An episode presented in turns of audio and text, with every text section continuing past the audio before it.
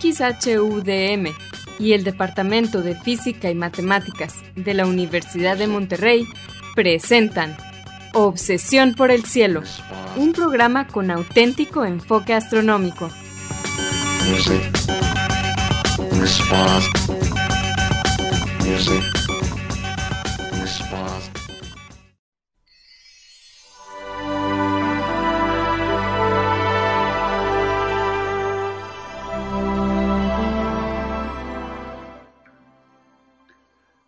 buenas tardes. Sean todos bienvenidos aquí a Obsesión por el Cielo, el único programa con enfoque astronómico y de exploración espacial en la ciudad de Monterrey en la República Mexicana.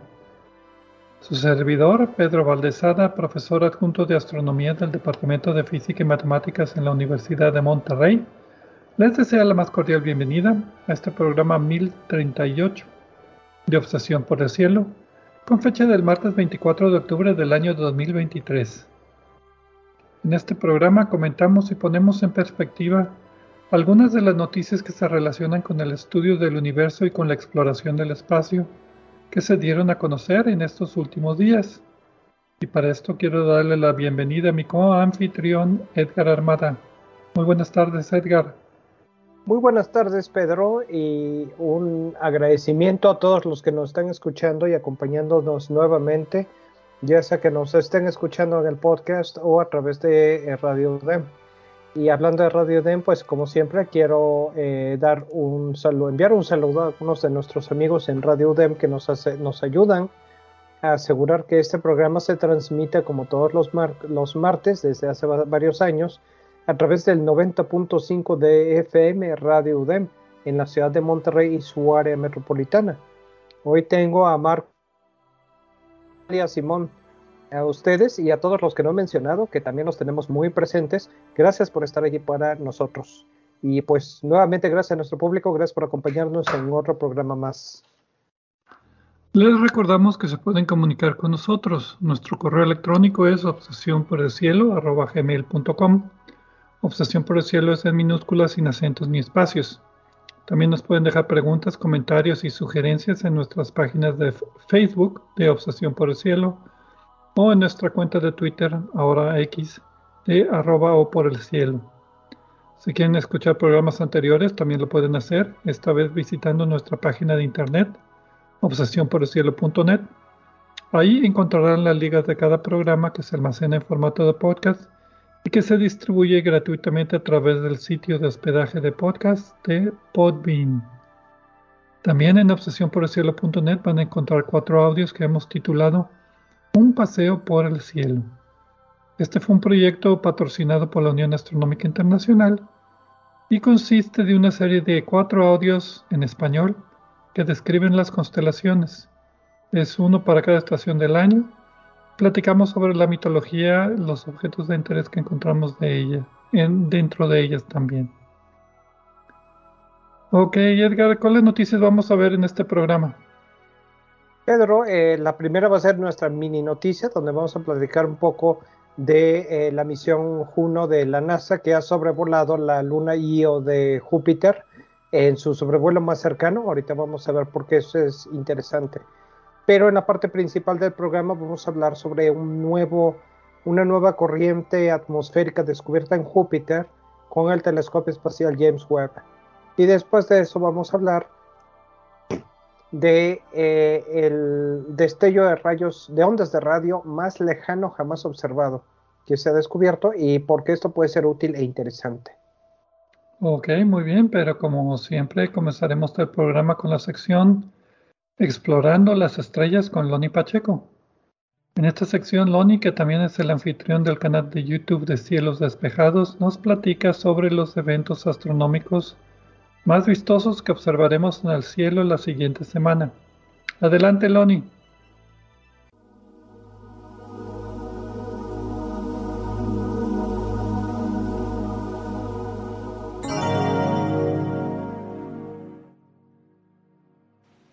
Hola amigos, soy Pablo Loni Pacheco, instructor de astronomía en el Observatorio de las Termas de San Joaquín, donde me encuentran todos los fines de semana. También soy conductor del canal de YouTube Cielos Despejados, tu canal de ciencia y astronomía en español. Bienvenidos a este espacio dedicado a los eventos celestes venideros. Esto es del 24 al 31 de octubre del 2023. Los horarios estarán dados en tiempo del centro, que es válido para Monterrey, Guadalajara y Ciudad de México. De martes a martes, la luna creciente será visible desde que anochece y parte de la madrugada, frente a las constelaciones de Aquarius, Piscis, Aries y terminará en Taurus. El lucero de la mañana ya empezó a alejarse de la Tierra, me refiero a Venus, así que deberemos notar que su brillo disminuye poco a poco. Se estará asomando alrededor de las tres y media de la mañana, en la constelación de Leo, y cada madrugada, a la misma hora, se verá más y más cerca del horizonte, y llegará la fecha en que se pierda en el resplandor del sol, así que hay que aprovechar ahora mientras dura el espectáculo. Después de las 7 de la tarde, ya de noche, estará suficientemente oscuro y eso nos permitirá ver alto hacia el sur un astro solitario. No es muy luminoso, pero en esa región no hay otros que le hagan competencia. Ese astro amarillento es Saturno, el planeta de los anillos.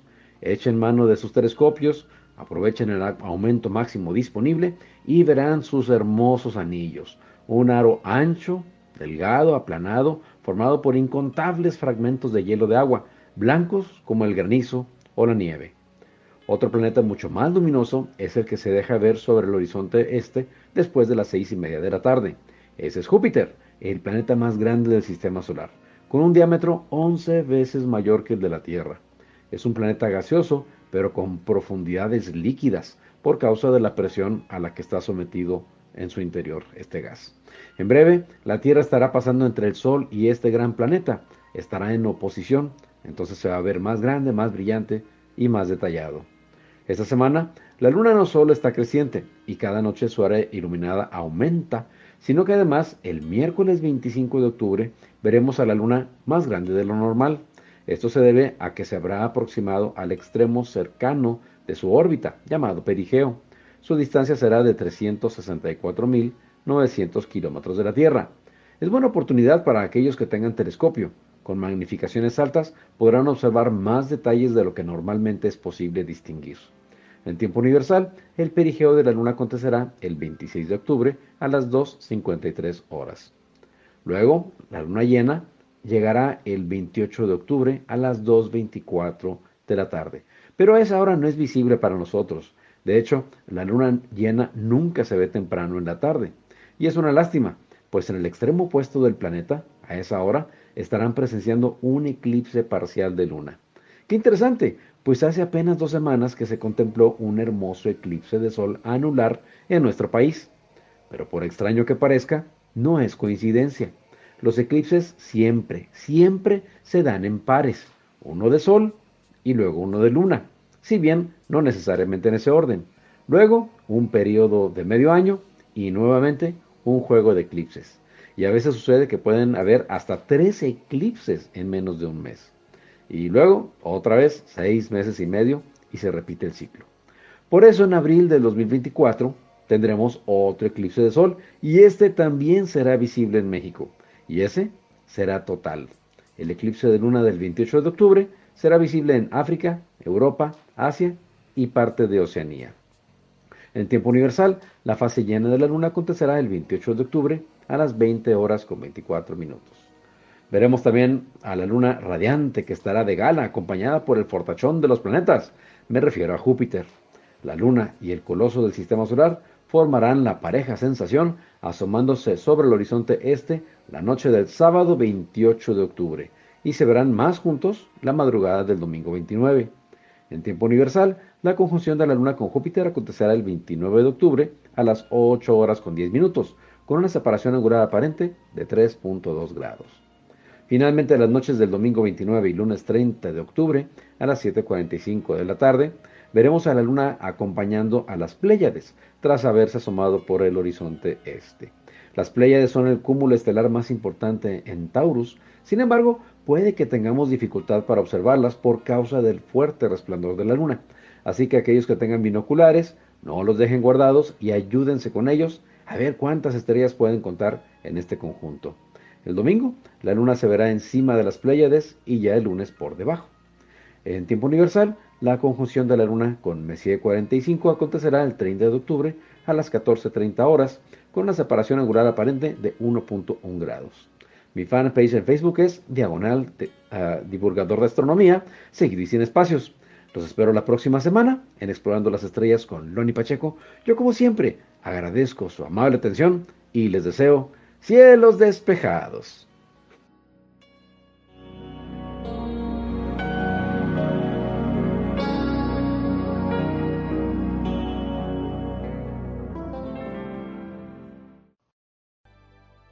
Muchas gracias, Loni, por tus efemérides astronómicas de esta semana. Y pues bien, comenzamos con la mini noticia que tú mencionaste, Edgar, acerca de la luna Io. La luna Io de Júpiter es la luna pues grande de Júpiter que está pues más cerca y que sufre por fuerzas de marea muy intensamente. Y pues acaban de eh, revelar una nueva fotografía tomada por la nave espacial Juno que está en órbita de Júpiter es una de las fotografías de Io más detallada que se ha obtenido de los últimos 20 años. Entonces, nada más para recapitular, Io es la tercera luna más grande de Júpiter, es la cuarta luna más grande del sistema solar en general, es más grande que nuestra luna, tiene una densidad mayor que la densidad de la luna y una gravedad pues también bastante alta, es muy densa la luna, digámoslo así. Y desde la nave Galileo hace 20 años que no se había tomado foto de ello tan bonita de la superficie. Es una superficie que no tiene cráteres. Casi todos los lunas y los planetas del sistema solar tienen cráteres, a no ser que tengan mucha erosión. Bueno, Io tiene volcanes y los volcanes están repavimentando la superficie constantemente y por lo tanto nosotros vemos la actividad volcánica casi, casi, casi en tiempo real. No puede pasar un día sin que haya una erupción volcánica en Io que esté arrojando lava. Esto, esto, Pedro, tengo entendido que se debe a las fuerzas de marea de Júpiter, porque eh, la Luna orbita bastante cerca y por eso es la, el cuerpo más activo geológicamente en el sistema solar. Más de 400 volcanes, eh, y pues eh, ya ha sido fotografiadas por Galileo, pero ahora eh, hay un paso más cercano de la nave Juno con su nave Juno Cam, que fue casi una, una cosa que pusieron de última hora para que hubiera fotos bonitas y también para liberar las imágenes para que fueran procesadas por eh, científicos que no fueran profesionales. Y efectivamente varios aficionados han procesado esta imagen de la que estamos hablando ahora con resultados bastante espectaculares e interesantes y a un bajo costo para, eh, pues para la misión y para todo eso. Y como quiera está programado, eh, están programados sobre vuelos más cercanos. Entonces, eh, uno de ellos súper cerca, mil, mil doscientos kilómetros me parece, o algo, de, algo así. No tiene aquí. Mil, mil, mil este acercamiento de ahorita de la imagen es del 15 de octubre y fue 12.000 kilómetros de la Luna. Pero el 3 de diciembre va a haber otro acercamiento más de la misión Juno de la nave espacial. Y el 24 de febrero del año que viene se va a acercar a 1.500 kilómetros de la superficie. Sí, o sea, eh, un décimo de la menos de un décimo de la distancia eh, de ahora. Bueno, más de un décimo de la distancia de ahora y pues va a ser espectacular eso, porque ninguna nave se había acercado tanto. Y menos con estos instrumentos. Si quieres saber más de la luna, Io es una luna muy interesante. Tuvimos el programa 590 de Obsesión por el Cielo el 3 de febrero del 2015. Y la misión Juno, que como tú decías tiene la camarita que fue puesta casi como un, recordatorio de último minuto. Ay, sí, vamos a ponerle una camarita a ver qué, podemos ver, porque originalmente no estaba planeado para que tomara imágenes. Fue el programa número 867, el 14 de julio del 2020. Y yo voy a poner la imagen como parte de, de pues la imagen que ilustra este programa. ¿Cómo se llaman esas imágenes? La imagen principal de portada en, el podcast, en, en Podbean, supongo. Sí, en Podbean la voy a poner para que la puedan ver porque sí se ven las manchitas. Y la pueden comparar con imágenes tomadas por Galileo y hasta por Viajero y se pueden ver los volcanes haciendo erupciones y arrojando materia hasta 400 kilómetros de altura. y cambiando los colores de la superficie de Io, que como decía no tiene cráteres y se parece a una naranja que está podrida de alguna manera, tiene tantos colores por los diferentes compuestos de azufre que tiene en la superficie. Además me parece a mí que tiene un aspecto más tridimensional que las imágenes de Galileo, que son las, las imágenes espectaculares de Io más recientes que teníamos hasta ahora. Y eso me gustó mucho, creo que es la parte que más me gustó de esta imagen. Eh, ahora bien, eh, yo no voy a, probar, yo, yo no sé qué imagen voy a poner en el tweet cuando anunciemos que ya está disponible el podcast, pero no, no creo que vaya a ser esta, no porque esté mal sino porque me gusta por una, una imagen sobre los temas principales. Pero sí les recomiendo mucho que vean esta imagen y la comparen con las imágenes anteriores de Galileo y espérense al sobrevuelo, sobre todo el de febrero 24 a 1500 kilómetros, eso va a estar espectacular. Y dos cosas importantes, me gusta mucho que estas misiones, que están con instrumentos muy sofisticados, siempre lleven una cámara para obtener fotos bonitas no tanto por las fotos en sí, por las imágenes, sino porque estas imágenes a nuestros ojos y cerebros humanos les dan perspectiva y nos permiten eh, darle contexto a la información que nos dan los instrumentos. Entonces, que no se olvide esto porque es algo importante. No sé si estés de acuerdo, Pedro. Completamente de acuerdo. Son imágenes inspiradoras, si no necesariamente científicas. Bueno, vamos a una pausa, ¿les parece? Y regresamos ahora sí a hablar. Vamos a seguir hablando de Júpiter, pero ahora de la atmósfera de Júpiter después de, este, de esta pausa.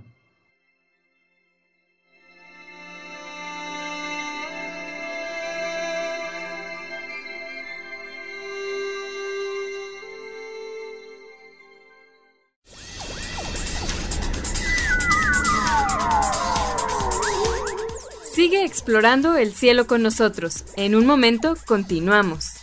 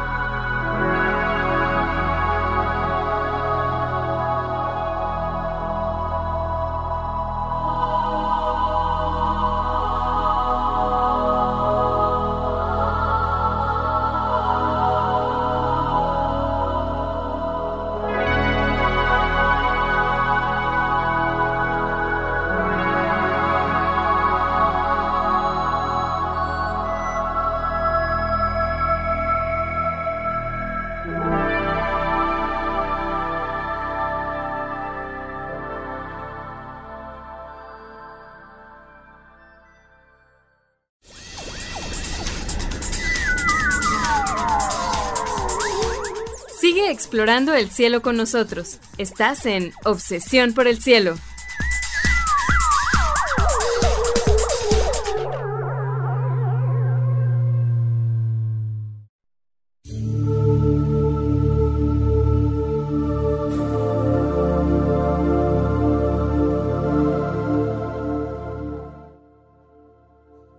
Regresamos a Obsesión por el Cielo con las noticias astronómicas de esta semana un servidor Pedro Valdés.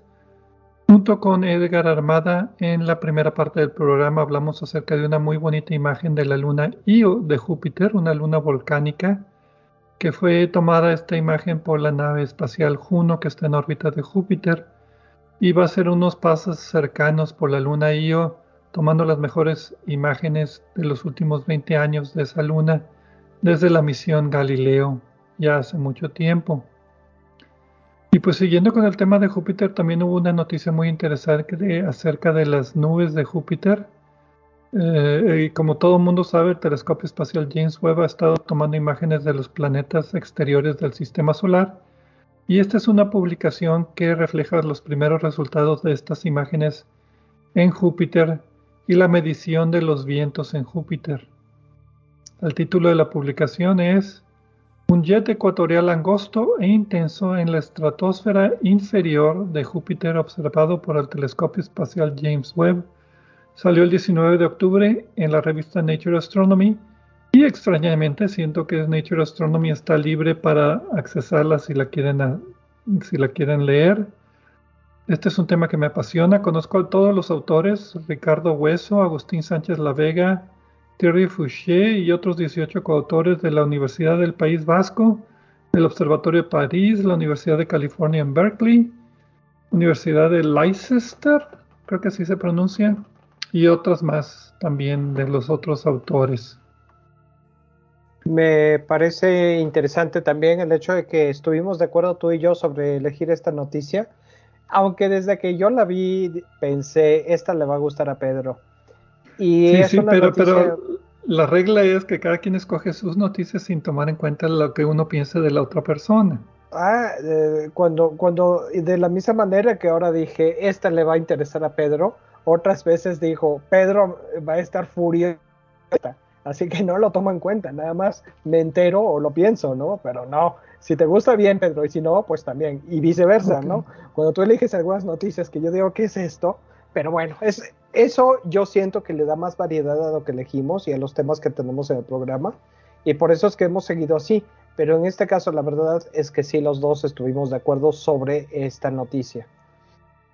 Y sí, como decía, los autores básicamente lo que hacen es utilizar imágenes del telescopio espacial James Webb junto con imágenes del telescopio espacial Hubble, que tomaron imágenes de Júpiter casi al mismo tiempo, para detectar y medir lo que eventualmente fue un jet de vientos o un chorro de vientos estratosféricos en la parte de la estratosfera de Júpiter, arriba de la capa de nubes que está viajando a mayor velocidad que los vientos de la capa inmediatamente inferior, la, capa de nubes que es la troposfera en Júpiter.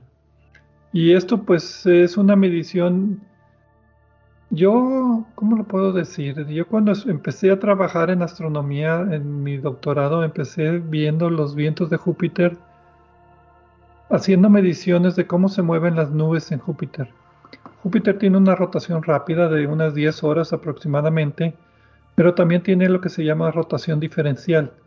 No rota el planeta como un cuerpo sólido, como una pelota, sino que diferentes latitudes rotan a diferentes velocidades, y esto es porque Júpiter es un planeta gaseoso y pues no tiene superficie sólida, entonces no tiene por qué rotar como un sólido, entonces rota como un fluido y el Ecuador, por ejemplo, pues siempre se ha caracterizado por tener una velocidad de rotación mayor. Y después las diferentes bandas y zonas blancas y bandas oscuras que están a diferentes latitudes, pues tienen velocidades que varían. Entonces siempre ha sido muy interesante medir las variaciones de las velocidades en los vientos de Júpiter dependiendo de la latitud y dependiendo también de qué estés utilizando como marcador para hacer esto, en este caso las nubes o los, la mancha roja, por ejemplo, o los óvalos, o si hay alguna tormenta, etcétera. Pero siempre se ha medido a una sola, a un solo nivel, que es el nivel de las nubes. Aquí lo interesante es que el telescopio espacial James Webb está observando en el infrarrojo y el infrarrojo revela digamos, nubes atmosféricas que están a una altura mayor que las nubes normales. Entonces, lo que los autores hicieron fue identificar estas nubes, medir los vientos de estas nubes y encontraron que casi en todo el planeta más o menos coinciden con las velocidades de las nubes, pero en el mero mero Ecuador, más o menos 3 grados de latitud, que son nada más unos 4.800 kilómetros de, grosor, encontraron un jet donde la velocidad de las nubes en la estratosfera es mayor que la velocidad de las nubes en la troposfera. Y eso pues nos empieza a dar una sensación tridimensional de cómo están variando los vientos en Júpiter. Correcto, Pedro. el hecho de que, de que eh, se pueden utilizar diferentes filtros eh, para ver eh, diferentes colores de luz, hay componentes que están en diversas capas de la atmósfera con observaciones visuales e incluso con la misión eh, Huygens, eh, que mandó una nave a la atmósfera de Júpiter, aunque no quedó en el mejor lugar donde debía haber quedado, pero como quiera se obtuvieron algunos datos. Ahora, utilizando los filtros y la capacidad del web, no solo en cuanto a su, a su, resolución espectral, sino a los, eh, o sea, los colores que ve, sino también en cuanto eh, a la resolución espacial y el nivel de detalle que nos puede dar sobre las nubes, eh, podemos eh, empezar a tener una idea de la, del, movimiento tridimensional de, de, los componentes atmosféricos. Particularmente esta nueva característica, esta nueva corriente o este nuevo río atmosférico que se acaba de descubrir, nos ayuda a complementar el movimiento vertical que ocurre entre el, vertical que ocurre entre las diferentes altitudes de la atmósfera. Sí, en particular, cómo se hacen estas mediciones, y ya es tradicional, lo hemos hecho desde hace mucho tiempo, es tomar una imagen, bueno, tomar una serie de imágenes en varios filtros, en este caso fue con el James Webb, la, cámara infrarroja cercana, y con el telescopio espacial Hubble con diferentes filtros, y esperarse, tomar una rotación completa, y después tomar un 10 horas después, que es una rotación más, tomar otra serie de imágenes y comparar el primer grupo con el segundo grupo, notar estas nubecitas, cómo se están moviendo, identificarlas en ambos grupos de imágenes y de ahí sacar la posición y con, bueno, la diferencia de posición con el tiempo de entre las dos exposiciones te da la velocidad de rotación. Y como tú dijiste muy bien, los diferentes filtros ven diferentes alturas.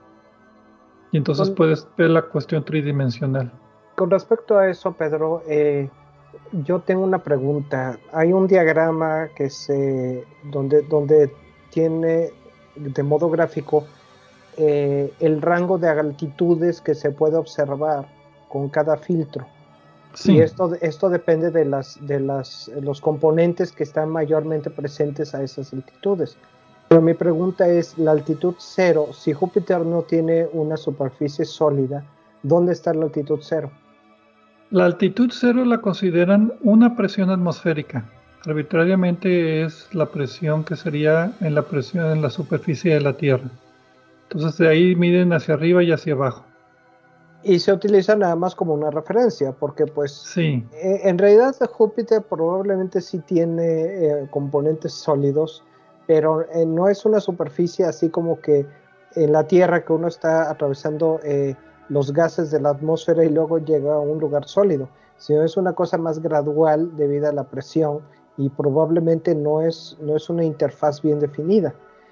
En este caso, pues con uno de los filtros, según el diagrama este que me parece que eh, no es parte del estudio, es una parte del boletín de prensa que se sacó como eh, parte del programa de dar a conocer la ciencia rápidamente del telescopio Webb, eh, aproximadamente, de 19 a 26 eh, millas de altura, con otros se observa de alrededor de, de, de 14 a 21 y con otro de 18 a 21. Si se ve toda esta información en conjunto, es difícil diferenciar, pero si se ve por separado también vemos que para cada altitud de las observadas tenemos velocidades diferentes de los vientos. Y esto es el aspecto tridimensional que no, se vea eh, detallado de esta manera antes, ¿no? Sí, es una costumbre que cada filtro se le asigna un rango de presión atmosférica, porque en lugar de altitud, ahorita lo dijiste en millas, Desafortunadamente en millas, no, no pienso bien en millas, yo pienso mejor en kilómetros o en metros, pero en general corresponde a un rango de presiones, que eso también corresponde a un rango de altitud. Entonces, eh, el resultado principal del estudio es este jet de vientos que destaca sobre el Ecuador, como decía, más o menos 3 grados del Ecuador, que tiene una velocidad de 140 metros por segundo que es dos veces la velocidad de un huracán de categoría 5 en la Tierra y es, está a una altura de 40 kilómetros aproximadamente sobre las nubes y tiene el doble de velocidad que la velocidad del jet en las nubes. ¿Sí me explico? O sea, la velocidad del jet en la estratosfera es de 140 metros por segundo y 40 kilómetros más abajo sería 70 metros por segundo el viento de la estratosfera. Ese fue el resultado principal del artículo. por eso es una, eh, una característica diferente, porque está claramente diferenciado del resto de la atmósfera, ¿no? Sí. Y esto pues eh, necesita una explicación. Lo que ellos dicen es que en la estratosfera hay una oscilación de temperaturas muy leve que debe de ser eh, variable con el tiempo por las estaciones. Júpiter tiene una muy leve inclinación de su eje de rotación con respecto a la eclíptica o el plano del sistema solar. Y eso causa eh, que tenga muy ligeros cambios de estaciones y esto es tan sensitivo que lo que están diciendo es que debe de verse cómo este jet debe de variar de intensidad con el tiempo debido a esta oscilación. Entonces lo que están proponiendo es eh, hacer observaciones, obviamente más observaciones con, eh, espaciadas en el tiempo. O sea, el próximo año a ver si se vuelve a detectar y si se detecta con la misma velocidad o la misma diferenciación de velocidad con altura o es diferente para tratar de entender cuál es el mecanismo que, que pues impulsa que la energía sea diferente y que tenga rotación diferente. De lo que comentabas hace rato de que dije la altitud en millas, eh, el diagrama que, que, que, publicó el instituto es tiene millas eh, en altitud, pero también dice milibares de presión. Entonces también lo puede haber dicho el rango, por ejemplo, de 450 a 230 milibares, pero me pareció que era más, eh, más fácil de conceptualizarlo en millas, aunque no pienses muy bien en millas. A mí yo pienso igual en millas que en kilómetros, eh, pero, pero mucha gente no, y yo prefiero, preferimos como el programa eh, como el programa está hecho, preferimos dar estos datos en kilómetros, pero pues no los tengo aquí, ¿no? Sí, yo lo malo es que yo como estoy familiarizado con este tipo de artículos, pienso mejor en presión atmosférica que en altitud. Sí, yo también pienso en milibares. A fin de cuentas, eh, la altitud más baja que estamos hablando aquí es 450 eh, milibares, que es menos de la mitad de la presión eh, al nivel del mar de la Tierra, ¿no? Para que nos demos una idea. Y la presión más baja es de alrededor de una décima parte de la presión que hay aquí en la Tierra. Entonces, pues uh, también esto sirve de referencia, ¿no? Cuestión de, preferencias. Si quieres saber más de la atmósfera de Júpiter, el programa 537, el 14 de enero del 2014, hablamos acerca de la atmósfera y en particular cómo se miden los vientos y cuáles son las tormentas que hay en Júpiter y cuánto han durado, etcétera, etcétera. Eh, aquí son, eh, pues la parte ecuatorial es la parte que cambia con mayor frecuencia en Júpiter porque es la parte de mayor velocidad de, de, rotación de todo el planeta. Entonces, para muchas personas es sorprendente de que un planeta pueda tener diferentes periodos de rotación dependiendo de la latitud, pero pues esto se explica siendo un planeta gaseoso. Y, y, como decía anteriormente, esto cuando se dieron cuenta los astrónomos, hubo muchas peleas al principio del siglo pasado cuando hacían estas observaciones y no sabían por qué y todo el mundo asumía que era un planeta sólido. Pero bueno, otra de las cosas, otra de las consecuencias de que sea un planeta fluido, hecho de gas y de líquidos con poco sólido, es que si lo ven por el telescopio no es perfectamente redondo, sino que está achatado de los polos. Y esto es también porque como, el eje de rotación del ecuador está rotando más rápido, se ensancha del ecuador y se achata de los polos. Entonces, en las películas de ciencia ficción, cuando aparece un Júpiter perfectamente redondo, siempre me molesta un poquito diciendo, ay, debería ser rotación así diferencial, pero bueno, ni modo. Bueno, la Tierra también está achatada, pero en el caso de Júpiter se ve a simple vista. Si uno es notorio. el telescopio y lo ve, es obvio, se ve obviamente, ¿no? Sí. Antes de terminar, es, Perdón. Sí, dale. Antes de terminar este tema, Pedro, eh, quiero decir, igual que hice un comentario con respecto al uso de web para, para las lunas de, Júpiter, también es útil utilizar, perdón, el, el, sobrevuelo de Júpiter con una cámara. Ahora quiero decir que esto también es una cosa útil, el uso de un telescopio superpotente que es ideal para eh, cosmología y observaciones de galaxias al principio del universo, también nos está dando información muy valiosa cuando observamos objetos más cercanos. Entonces, eh, pues esto también es, es, valioso y es algo que muchos de los que estábamos esperando el lanzamiento del telescopio web no habíamos tomado en cuenta, ¿no? Ok. Bueno, vamos entonces a una pausa, ¿te parece? Y regresamos con la noticia completamente salida del sistema solar. Vamos a hablar acerca de destellos, en ondas de, destellos rápidos y luminosos en ondas de radio.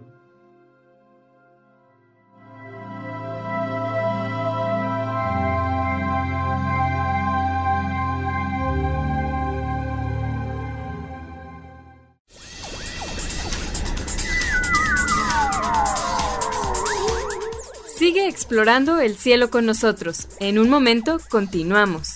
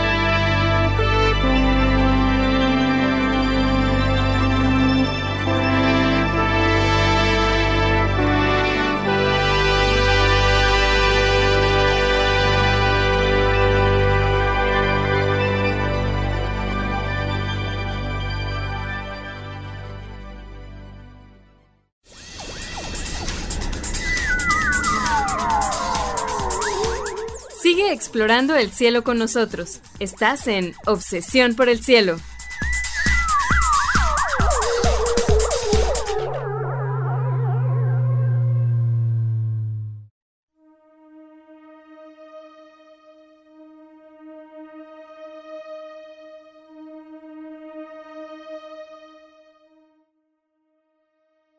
Regresamos a Obsesión por el Cielo con las noticias astronómicas de esta semana. Edgar Armada y un servidor Pedro Valdés. En la primera parte del programa hablamos acerca de una imagen de la luna Io tomada por la nave espacial Juno que está en órbita de Júpiter. Es una luna volcánica y esta es una de las mejores imágenes tomadas desde hace pues, ya más de 20 años, desde la misión Galileo. Y también Loni Pacheco nos dio sus efemérides astronómicas. Y en la segunda parte hablamos acerca de un jet de vientos en el ecuador de Júpiter que se acaba de medir con el telescopio James Webb y que resulta que pues hay diferencias de velocidad en los, en los vientos de Júpiter que tienen que ver con la altura que se está midiendo, que es algo nuevo para nosotros que hacemos modelos de los vientos de Júpiter. Y ahora pues nos toca hablar acerca de cómo detectaron un destello de ondas de radio muy muy muy muy lejano pero antes una pequeña disculpa, estamos teniendo unos problemillas aquí con el internet y pues está sufriendo un poquito la calidad del programa. Espero que no sea suficiente para desanimarlos de que nos sigan escuchando. Pues sí, Pedro, ni modo, los dioses del internet no nos han sido muy favorables hoy, pero pues eh, tratamos de mitigarlo, no está muy dentro de Así que pues por lo pronto sigámosle tratando de que lo que está bajo nuestro control, que es que los temas del programa sean interesantes, salga lo mejor posible. Hace rato estábamos hablando del sistema solar, eh, dos noticias del sistema solar, ahora vamos a los confines del universo prácticamente hace 8 mil millones de años, una señal que tardó 8 mil millones de años en llegar a la Tierra, imagínense. El título de la publicación es un destello luminoso y rápido en ondas de radio que muestrea el universo a un corrimiento rojo de 1. Salió el 19 de octubre en la revista Science. Los autores son Ryder, Bannister, Bagnari y otros 18 coautores eh, de la Universidad de Maguire, Swinburne University of Technology, que son en Australia y otros lugares más. Y básicamente lo que los autores hacen es detectar una fuente de destello rápido de ondas de radio, como tú decías, lo más lejano que se ha descubierto. Y aquí lo interesante para mí es los destellos rápidos de ondas de radio porque sus orígenes son básicamente desconocidos. ¿Qué puedes decirnos de estos destellos de ondas de radio? Pues el principal problema es la energía que se necesita, porque, ok, llega a la Tierra no es nada extraordinario. Pero cuando estamos hablando de una señal de radio que, se, que solo duró, que duró menos de una milésima de segundo pero que salió en esa, en esa menos de una milésima de segundo con suficiente energía para atravesar 8 mil millones de años luz y llegar hasta, hasta nosotros, eso es más de la mitad del tamaño del universo visible. Entonces, eh, pues es, es, lo, el entender el origen de estos destellos eh, es eh, precisamente la cantidad de energía que tiene que llegar hasta nosotros. Ahora, estos destellos pues empezaron a detectar hace unos años. Después empezaron a detectar algunos eventos de este tipo de energías que se repetían y empezaron a construirse primero instrumentos que podían dar la alerta para poder hacer observaciones de seguimiento y eh, también para detectar más.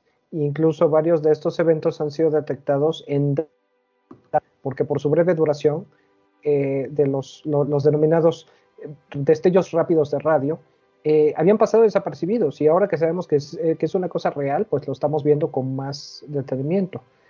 En este caso, el caso de que nos ocupa en este artículo es el FRB 2022-0610A. Como ya se habrán imaginado, FRB es eh, Fast Radio Burst, destello rápido de radio. 2022 es el año, pues simplemente complementan la designación para ser más precisa y diferenciarlo claramente de, otros destellos.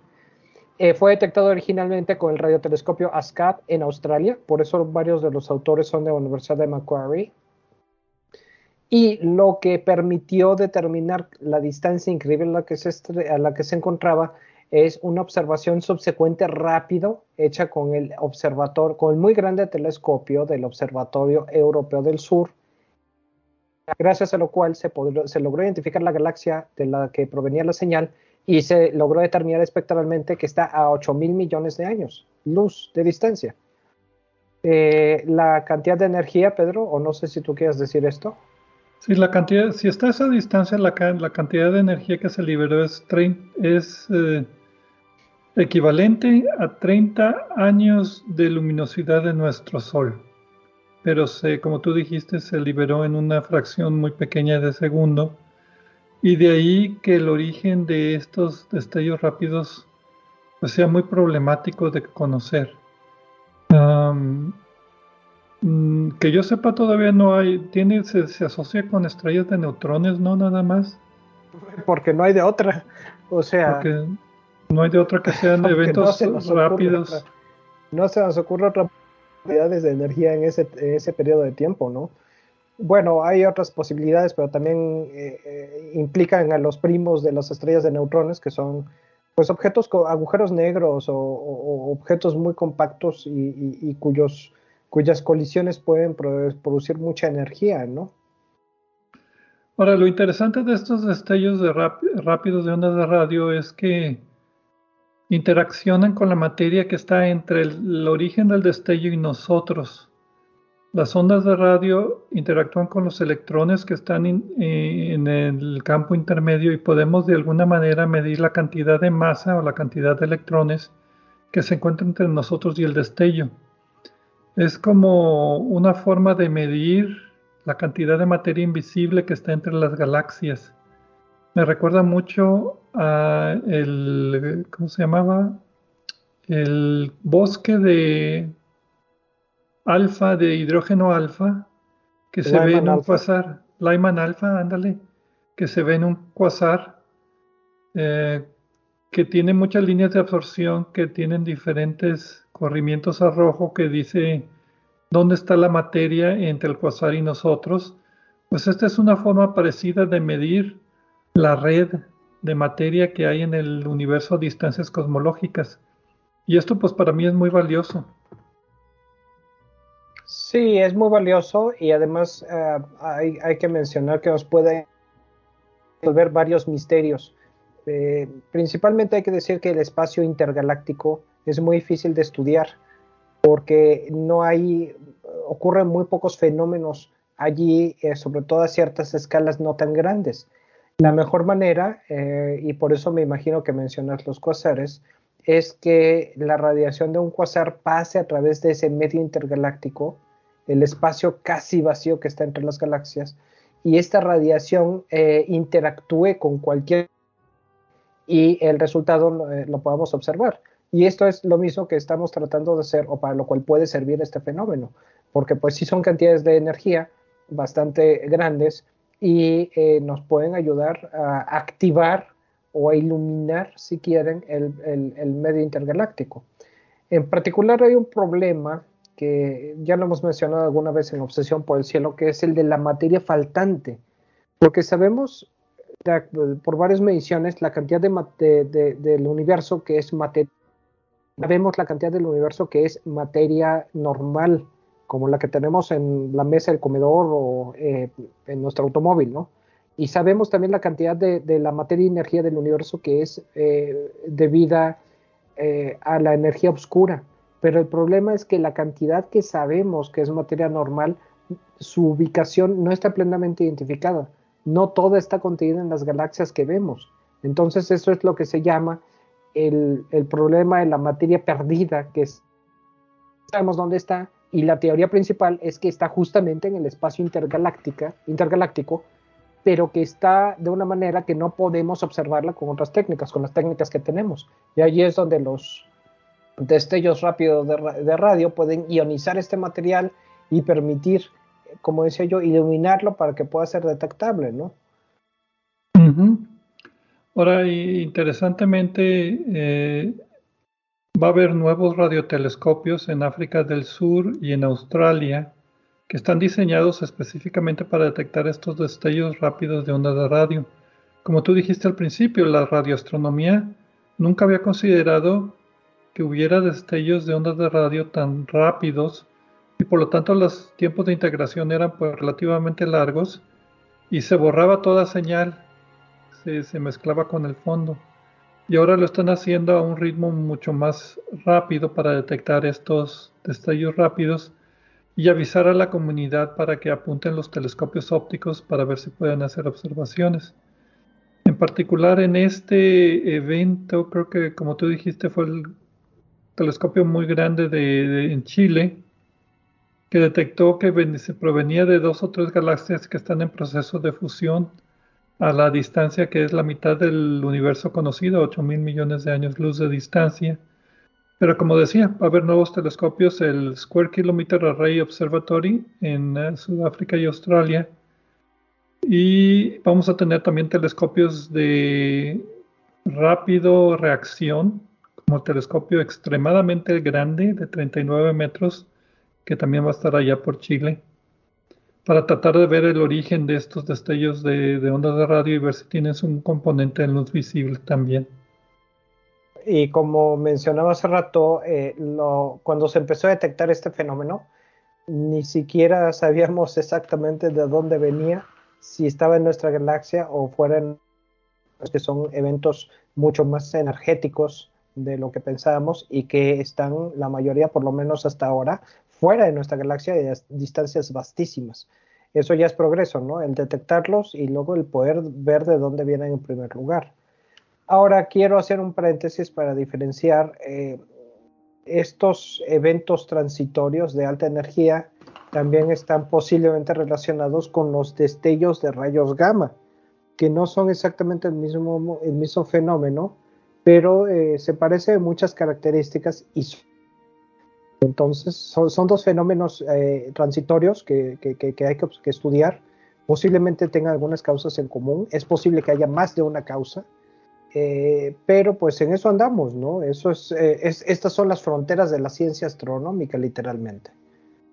Sí, también me recuerda mucho estos eventos rápidos y la reacción que se necesita tener. Ahora, antes originalmente eran los destellos de rayos gamma nada más, pero ahora también hay destellos en rayos X, hay destellos en ondas de radio, hay supernovas em, y hay eventos transitorios como por ejemplo cuando un hoyo negro absorbe a una estrella en el centro de una galaxia.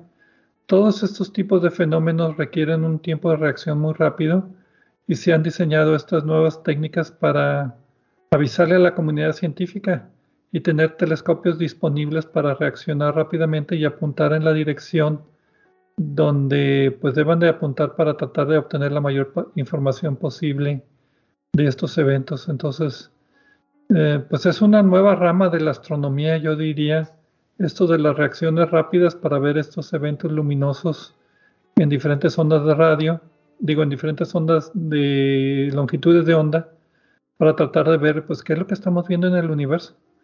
Es, algo nuevo, cambiante, que originalmente pues, ni se había concebido como una parte de la astronomía. Es como los exoplanetas también. De repente salieron a la luz que había exoplanetas y el estudio de los exoplanetas se ha vuelto una rama muy importante de la astrofísica. Pues aquí tenemos estos eventos rápidos transitorios. Y uno de los, eh, de, los uh, misterios también es si se repite o no se repiten, porque se han detectado varios que sí se repiten, lo cual ha permitido estudiarlos, eh, y hay otros que no se repiten, aunque hay propuestas de que los que no se repiten simplemente es que no hemos detectado las repeticiones. Pero pues también eso añade al misterio que en el caso de los que se repiten, pues permite estudiar esto a más largo plazo, ¿no? Lo cual siempre ayuda. Bueno, y pues si no hay más, con esto terminamos el programa de esta semana. ¿Algún otro comentario? Eh, pues no, creo que no. Eh, únicamente este es el más lejano. Lo único que agrega, además del récord, es que, eh, bueno, desde luego que es uno de los más energéticos que también que se han observado. Los estallos de rayos gamma se pueden utilizar como una manera de estudiar el espacio intergaláctico eh, y pues ah, seguimos investigando, ¿no? Eh, esperamos pronto tener más información aquí en el programa sobre esto, tan pronto se publique algo relevante. Muchas gracias a todos por escucharnos aquí en Obsesión por el Cielo, a pesar de los problemas que tenemos de Internet, y nos vemos la próxima semana.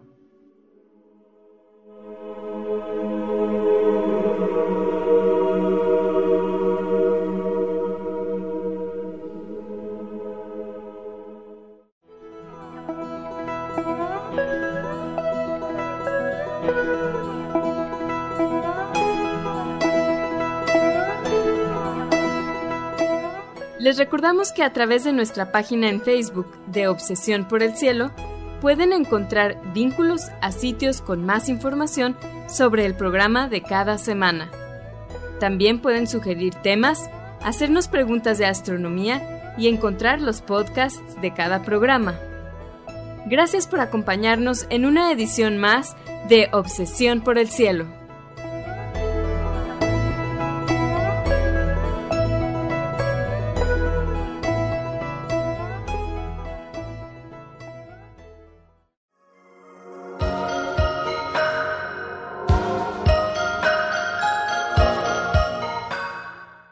Sintonizas XHUDEM 90.5 frecuencia modulada, 3000 watts de potencia, transmitiendo desde el Laboratorio de Medios de la Universidad de Monterrey. Avenida Morones Prieto 4500 Poniente, Colonia Jesús M. Garza, San Pedro Garza García, Nuevo León, México.